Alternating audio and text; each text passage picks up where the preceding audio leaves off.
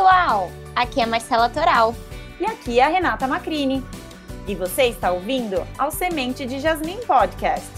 Um bate-papo para te inspirar sobre práticas educativas mais acolhedoras e respeitosas com nossas crianças.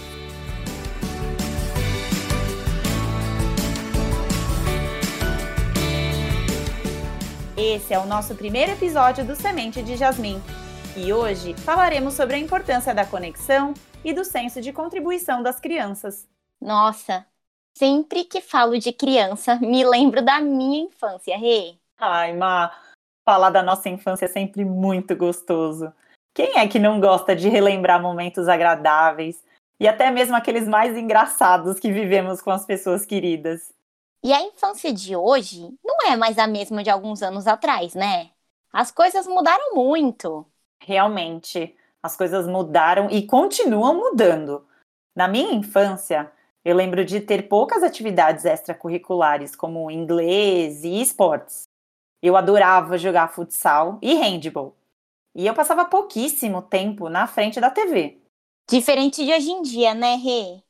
Hoje há uma diversidade infinita de atividades extracurriculares, eventos e compromissos para as crianças de todas as idades desde seus primeiros anos de vida. É natação, inglês, judô, esportes, muitas atividades. Sem contar que muitas vezes as crianças também estão sempre acompanhadas dos seus aparelhos eletrônicos nessas atividades extracurriculares. E acabam passando grande parte do dia na frente da tela. Esse consumo de tela acontece em todos os lugares. É no carro, no intervalo das, das atividades, e até dentro de casa. E os dias são muito corridos para as famílias hoje em dia. As crianças com suas mil atividades e os pais numa jornada de trabalho que muitas vezes é super exaustiva. É um baita desafio. Pois é! E durante o jantar não é diferente. Os adultos estão lá conferindo os últimos e-mails recebidos, respondendo o WhatsApp e rolando o feed do Instagram enquanto as crianças também usam seus eletrônicos. E depois do jantar é aquela bagunça. Aham, uhum, é louça, cozinha para arrumar. E ainda tem as crianças. Então, nesse momento, é que as crianças escutam. Escovem seus dentes e vão pro quarto. e aí, aí começa. São os gritos, os choros, reclamações e falta de cooperação por parte dos filhos. Quantas vezes, pais e mães, você que está nos escutando, já se deparou com uma situação parecida com essa? Hum, você falou dessa situação que me parece bem comum em alguns lares hoje em dia, Má. E me fez lembrar de quando eu era criança também. Eu lembro de ir em uma pizzaria com os meus pais e minha irmã comer o famoso rodízio de pizza. Como naquela época não existia aparelhos eletrônicos portáteis, como o celular, o tablet, eu me divertia com um giz de cera e coloria o papel de seda que servia de toalha na mesa do restaurante. Meu Deus, parece que você está falando de 600 anos atrás. Olha, olha só que forma mais simples e criativa de se divertir. Realmente, parece tão longe, né, Má? Naquela época em que a gente se divertia com praticamente nada. E, e, eu contava, inclusive, quantos pedaços de pizza eu comia e marcava com riscos, formando um quadradinho. Era um momento muito prazeroso em que eu e minha irmã inventávamos diversas maneiras, né, de, de se entreter. Nossa, Rê, que lembrança mais gostosa você tem! E você trazendo essa memória me faz pensar. E hoje em dia? Quão comum é vermos famílias, pais e filhos, irmãos interagindo em restaurantes ou até mesmo em jantares na mesa de casa? É, Ma, é uma boa pergunta. Ultimamente eu não tenho ido a restaurantes, mas antes da pandemia eu me lembro de ver crianças, não só crianças, adultos também, vidrados nas telas durante a refeição. Isso tem um impacto muito grande nas crianças. A gente não percebe, mas hoje em dia vemos crianças menos criativas, crianças que tiveram menos oportunidades de ócio e crianças que não sabem o que fazer quando não tem nada a ser feito. Os aparelhos eletrônicos que tanto vemos hoje também colaboram para que os pais não precisem se preocupar com o comportamento da criança. Enquanto a criança estiver distraída, ela não vai pedir atenção dos pais. É, os aparelhos eletrônicos nos deixam tão distraídos que acabamos nem prestando atenção no que acontece ao nosso redor. Sem falar que quanto mais tempo passamos em frente às telas, menos tempo nos dedicamos a outras atividades. E no caso das crianças, a outras brincadeiras.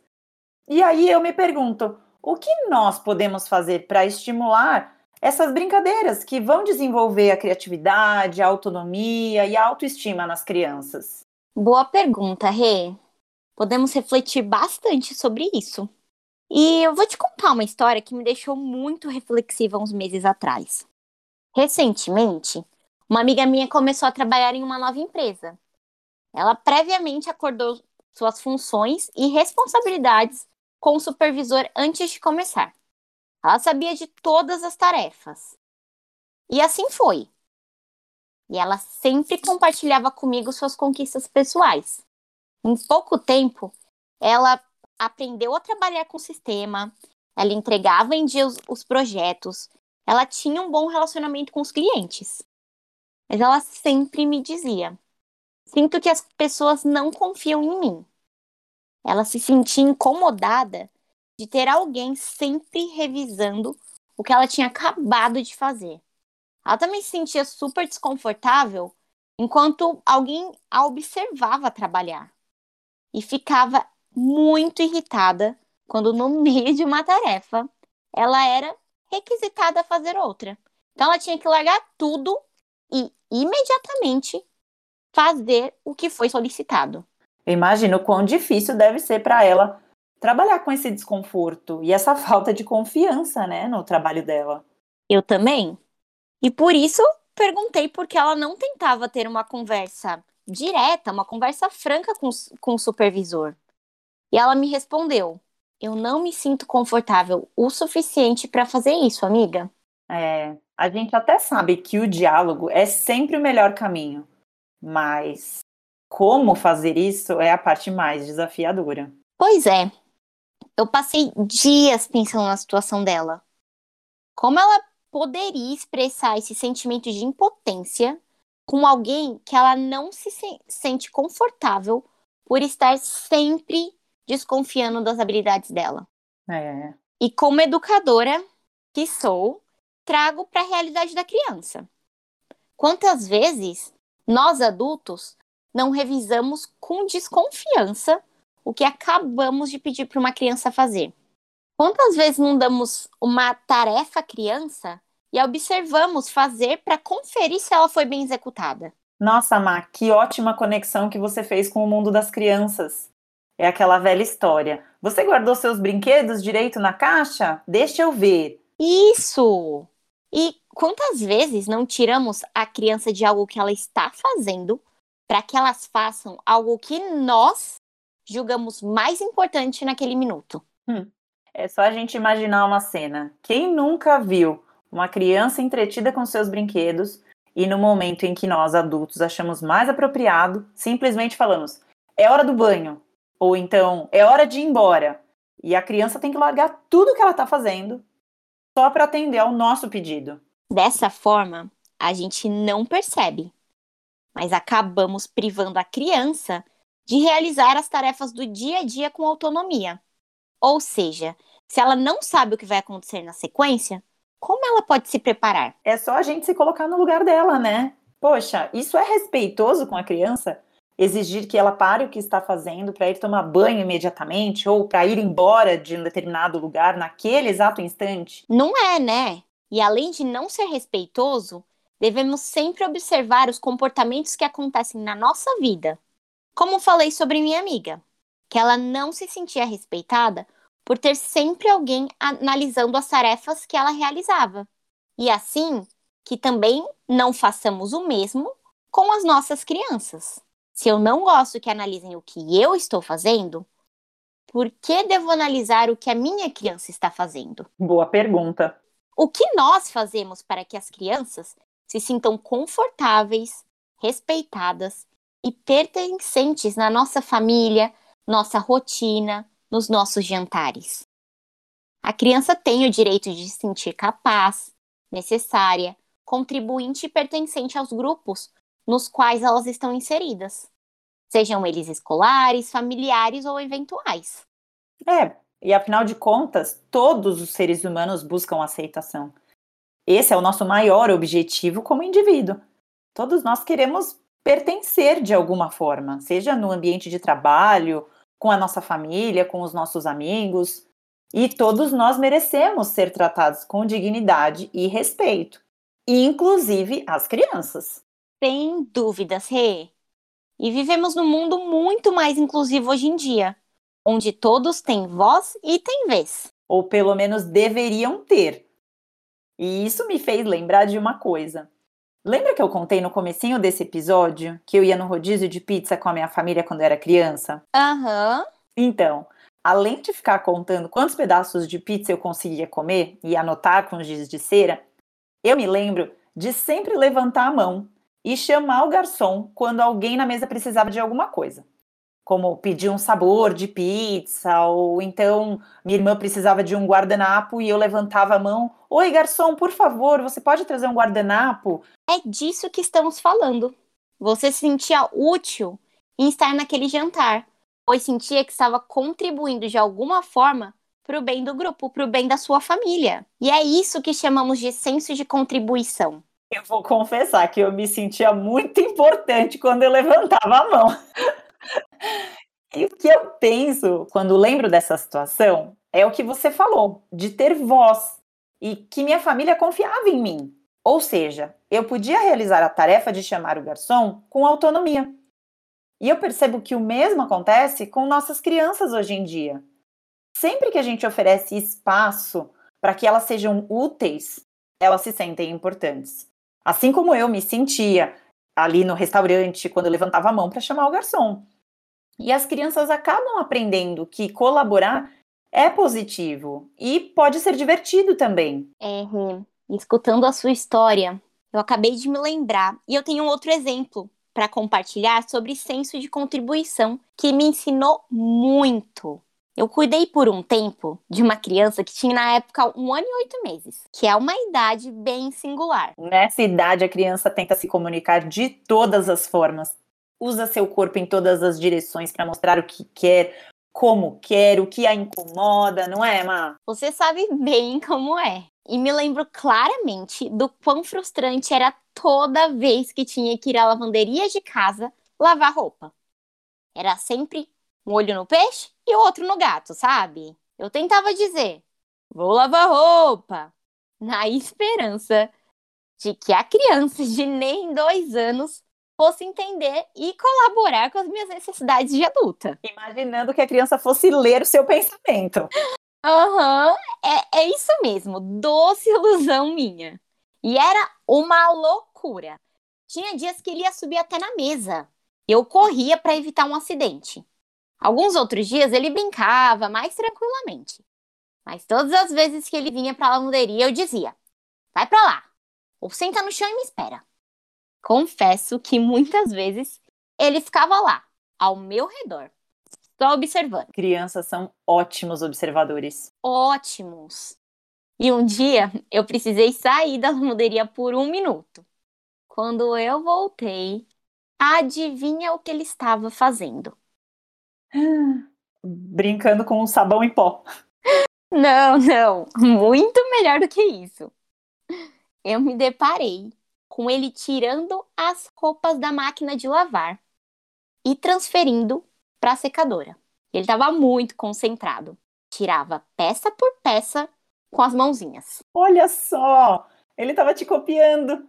Estava apenas colocando em prática tudo que ele viu você fazer tantas vezes. E eu aproveitei para ajudar, é claro. Quando a última peça foi colocada, ele fechou a porta da secadora e me olhou esperando que eu ligasse a máquina. Você acredita? Acredito. Você ganhou uma companhia nas lavagens de roupa. E, e é interessante pensar que foi ele que criou essa oportunidade. Exato! E o que aconteceu nas próximas lavagens é que eu sempre o convidava toda vez para colaborar. E aí eu passei a dizer: agora é hora de lavar roupa, vamos? E oferecia algo para que ele pudesse carregar até a lavanderia. E ele achava o máximo. Pedia para segurar as maiores sacolas, para despejar os produtos dentro da lavadora e para apertar os botões das máquinas para iniciar o ciclo. Ele certamente passou a perceber a sua importância ao ir lavar a roupa com você.